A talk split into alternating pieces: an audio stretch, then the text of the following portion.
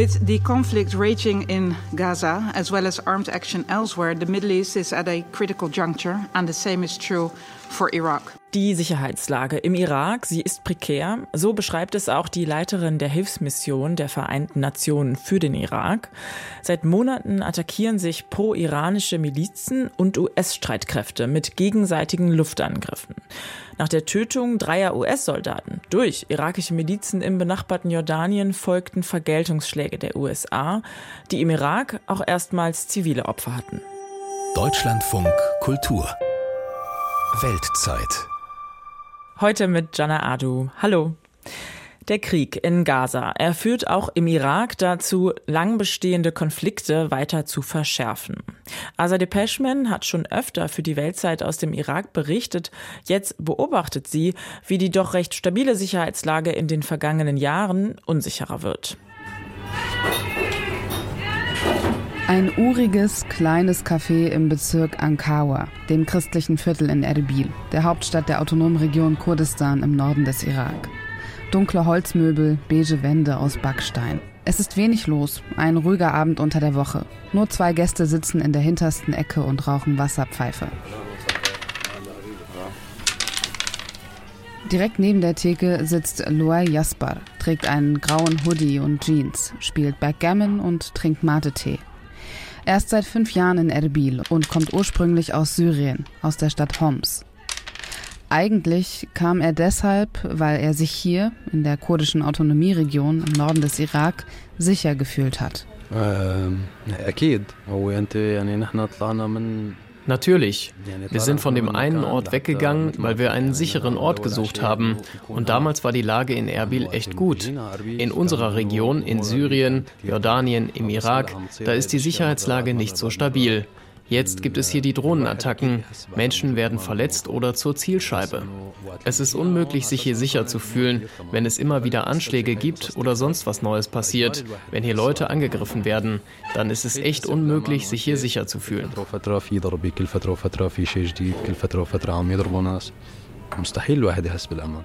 Drohnenangriffe sind im Norden des Irak nichts Neues.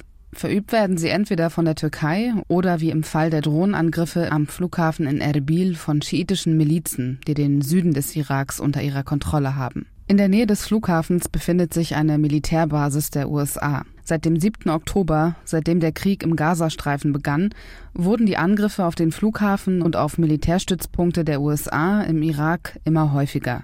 Normalerweise kommt dabei niemand ums Leben. Das änderte sich in der Nacht vom 15. auf den 16. Januar. Dieses Mal ist es nicht nur ein Drohnenangriff, es sind auch ballistische Raketen, die in ein Wohnhaus einschlagen. Vier Menschen werden getötet, sechs verletzt. Darunter der Geschäftsmann Peshrau Desai und seine elf Monate alte Tochter Gina.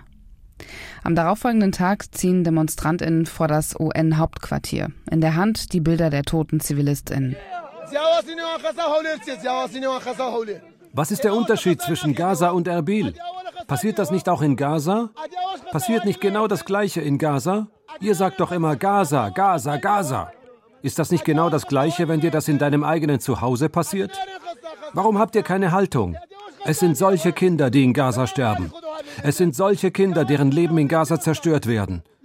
Die Menschen in Gaza werden auch in ihrem eigenen Zuhause umgebracht.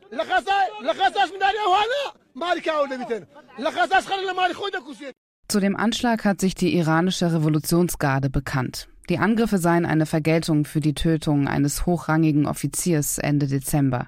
Außerdem habe man als Reaktion auf die jüngsten terroristischen Verbrechen der Feinde des islamischen Iran Spionagezentralen und Versammlungen anti-iranischer Terrorgruppen angegriffen und zerstört.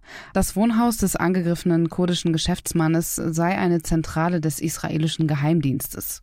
Eine Falschnachricht, die einige arabischsprachige Medien aufgreifen und dem Opfer des Angriffs, Peshrau Desai, zum Beispiel eine israelische Staatsangehörigkeit andichten.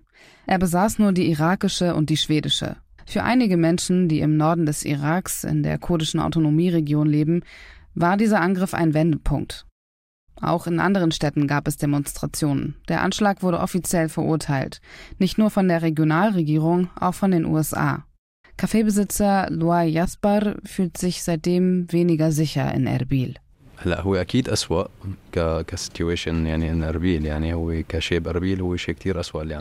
Die Situation in Erbil hat sich sicher verschlechtert. Also für die Leute hier ist es sicher schlimmer. Aber man spürt, dass die Dinge, die hier gerade im Mittleren Osten passieren, sowieso ineinander verschlungen sind. Im Libanon gibt es Probleme, in Palästina, in Gaza. Die iranischen Milizen reagieren auf den Schaden, der gerade angerichtet wird. Ich denke, sie tun das an den falschen Orten. Wenn du auf etwas antworten willst, dann musst du am richtigen Ort angreifen, nicht einfach irgendwo. Du kannst nicht Menschen in Erbil angreifen wegen dem, was in Gaza passiert. Das ist nicht okay.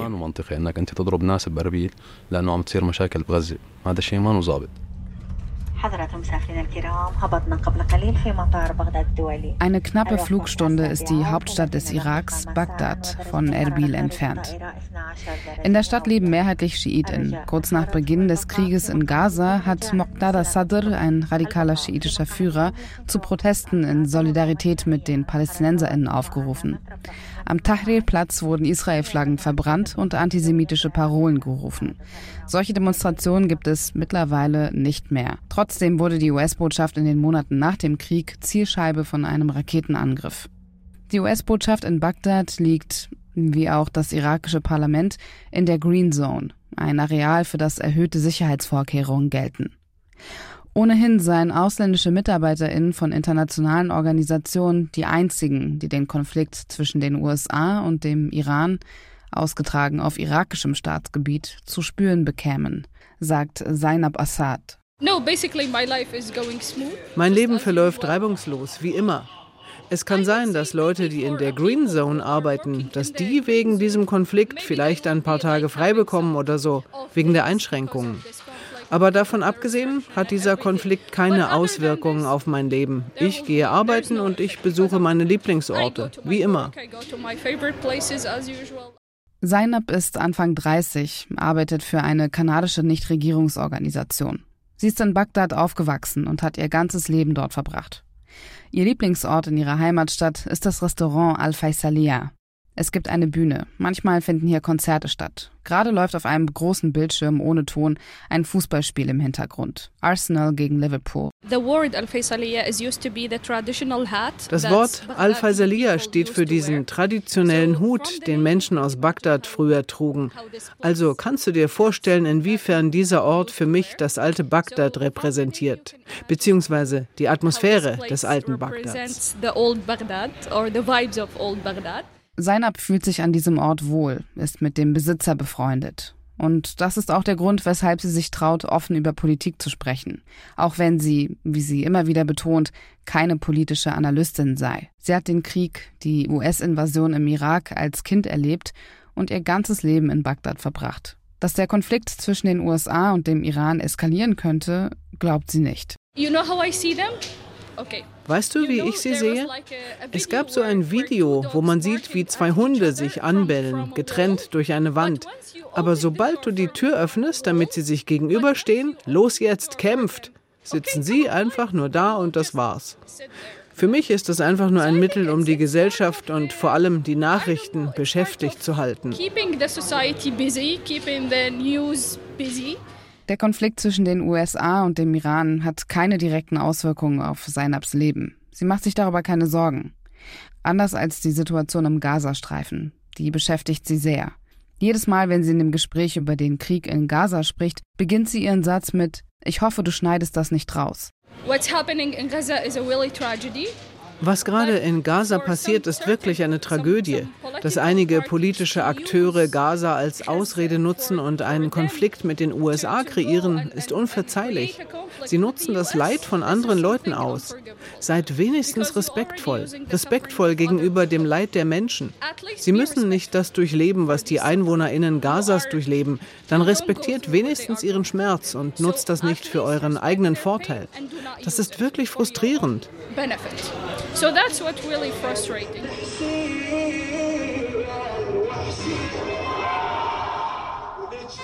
Offensichtlich sichtbar ist der Krieg im Gazastreifen in Bagdad während der Pilgerzeit. Anlässlich des Todestages von Imam al-Qadim pilgern ganze Menschenscharen zum Schrein des Heiligen. Eigens für die Gläubigen sind einige Straßen in der Innenstadt gesperrt. Am Straßenrand stehen Plastikstühle. Von überall her ertönt übersteuerte Musik, in der Imam Hussein gehuldigt wird. An einigen Ständen, die die Straßen säumen, hängt eine Palästina-Flagge. Auf den gesperrten Straßen im Zentrum stehen viele Soldaten. Für die gesamte Stadt wurden erhöhte Sicherheitsvorkehrungen vorgenommen.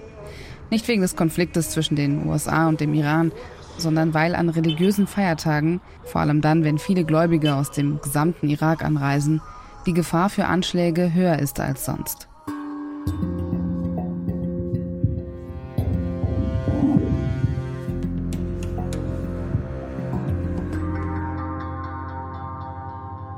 Auch ohne religiöse Feiertage ist im Stadtbild Bagdads deutlich, dass die hier lebende Mehrheit schiitisch ist. In den jeweiligen Stadtbezirken regieren die Volksmobilisierungseinheiten, besser bekannt als schiitische Milizen. In der Stadt hängen ihre ehemaligen Anführer, Porträts von Abu Mahdi al-Mohandes, dem Kommandeur der al-Hashd al-Shabi-Milizen im Irak, und Qasem Soleimani, Kommandeur der Roz-Brigade, der Eliteeinheit der iranischen Revolutionsgarden, zuständig für Anschläge im Ausland. Sowohl Qasem Soleimani als auch Abu Mahdi al-Mohandes wurden Anfang 2020 von einer US-amerikanischen Drohne getötet.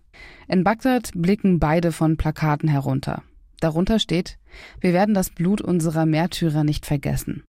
Das Verhältnis zwischen den Milizen und dem irakischen Staat ist komplex, erklärt der Wissenschaftler Mera Bakr. ISIS war and then emerged this paramilitary Während des Krieges gegen den IS sind diese paramilitärischen Gruppen entstanden, die sogenannten Volksmobilisierungseinheiten. Sie bestehen aus vielen verschiedenen Truppen und es sind unterschiedliche schiitische Akteure.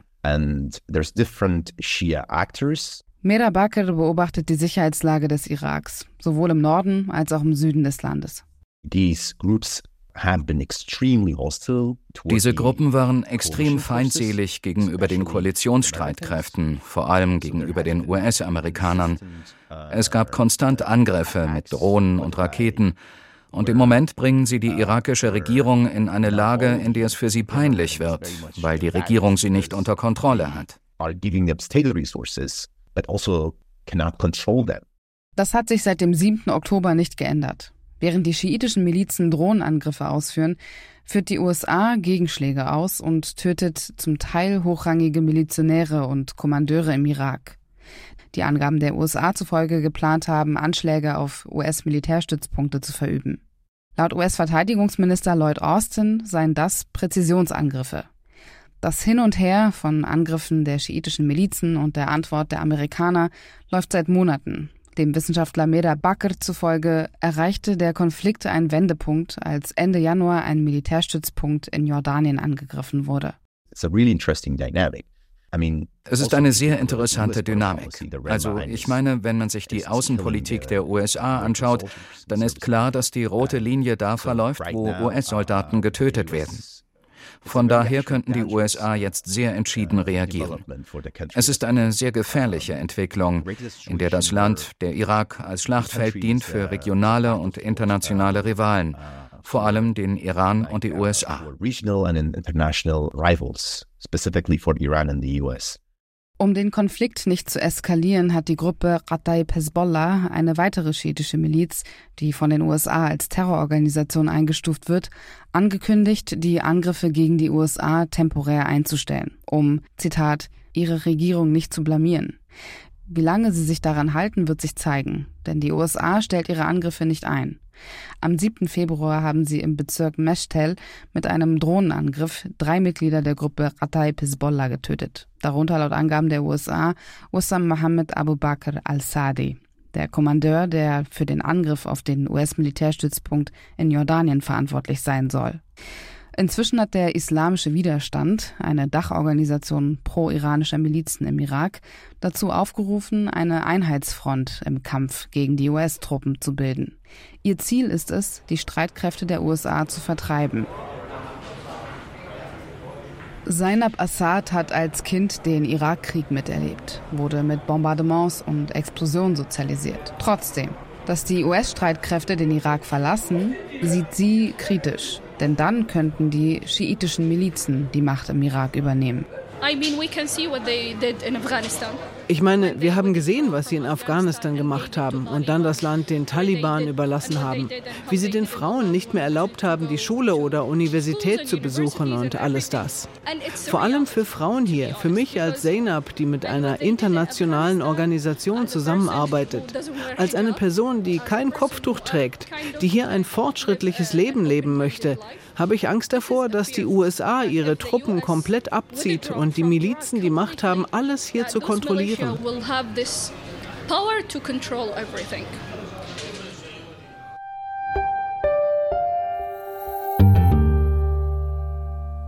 Die Menschen im Irak, sie sorgen sich um ihre Sicherheit und wer zukünftig die politische Macht im Land erlangen könnte. Und auch die irakische Regierung ist besorgt. Conflict between Iran and United States should not be folding out inside Iraqi territory. Der Irak soll keine Arena für Konflikte anderer sein. Das sagte der Berater des irakischen Premierministers Fahad al-Adin Anfang des Monats gegenüber einem US-Sender. Ob noch weitere Eskalationen zu befürchten sind und welche strategischen Ziele die irakischen Milizen, der Iran und auch die USA verfolgen, darüber kann ich jetzt sprechen mit Hamridreza Azizi von der Stiftung Wissenschaft und Politik in Berlin im Forschungsbereich Afrika und Nahe Osten. Hallo. Hallo. Die gegenseitigen Attacken von Milizen und US-Truppen, die haben ja jetzt quasi eine neue Eskalationsstufe erreicht. Wie kann man diese Dynamik beurteilen? Also wie weit werden diese gegenseitigen Angriffe gehen? The fact is that although this is not a new phenomenon, uh, Tatsache ist, dass es sich hierbei nicht wirklich um ein neues Phänomen handelt und dass die routinierten Milizangriffe auf die Vereinigten Staaten im Grunde genommen bereits seit mindestens 2020 stattfanden, als der Befehlshaber der iranischen Quds-Brigade Qasem Soleimani und auch ein Kommandeur der Kataib Hisbollah getötet wurden. Obwohl diese Angriffe seither stattfanden, gab es letztes Jahr seit September eine Pause als es eine Art ungeschriebenes Abkommen zwischen dem Iran und den Vereinigten Staaten gab, das auf Seiten der USA die Freigabe iranischer Vermögenswerte und auf Seiten des Irans eine Deeskalation im Irak und in Syrien vorsah. Diese Vereinbarungen hielten also bis zu einem gewissen Grad, aber nicht lange.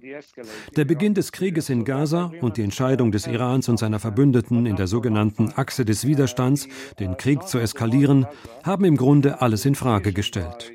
Es gibt also zwei Arten von Perspektiven, die wir einnehmen können. Kurzfristig könnte man argumentieren, dass das Ende des Krieges in Gaza bis zu einem gewissen Grad auch Auswirkungen auf die Spannungen in der gesamten Region haben würde. Vom Roten Meer, wo die Houthis die internationale Schifffahrt angreifen, bis zum Irak und Syrien, wo sich die vom Iran unterstützten Milizen aufhalten. Längerfristig denke ich jedoch, dass es sich um ein sehr tief verwurzeltes Problem handelt, in das der Iran und die Vereinigten Staaten verwickelt sind, das einer solideren Lösung bedarf. Dazu müsste die irakische Zentralregierung gestärkt werden was wiederum umfangreiche Reformen im Land voraussetzt. Solange diese Milizen also parallel zu den irakischen Streitkräften operieren, bleibt das Problem bestehen. Formal sind sie Teil der irakischen Streitkräfte und stehen unter der Aufsicht des Premierministers. Aber in Wirklichkeit handeln sie immer sehr unabhängig.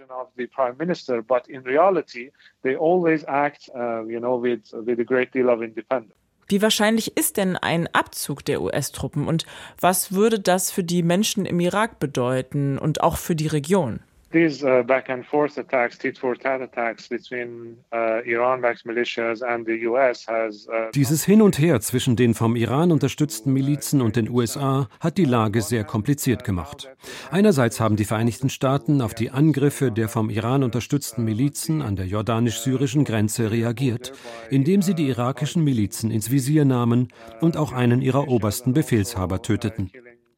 Das Bestreben dieser Milizen, die auch eine politische Fraktion im irakischen Parlament stellen und im Grunde die Mehrheit in der derzeitigen irakischen Regierung bilden, Ihr Bestreben, die Vereinigten Staaten aus dem Irak zu drängen, ist noch stärker als zuvor. Aber gleichzeitig hat diese Art der Eskalation durch die vom Iran unterstützten Gruppen in der Region und andere Bevölkerungsgruppen nervös und besorgt über die Zukunftsaussichten gemacht. Auf der einen Seite haben wir die Kurden oder die Region Kurdistan im Irak, die sich in einer sehr heiklen Situation befinden würden, wenn sich die Vereinigten Staaten zurückziehen, weil der Druck der Zentralregierung, in der, wie gesagt, die vom Iran unterstützten Gruppierungen die Mehrheit haben, die Autonomie der Regierung der Region Kurdistan zu untergraben, bereits zugenommen hat und sie die Vereinigten Staaten als Garanten ihrer Autonomie ansehen.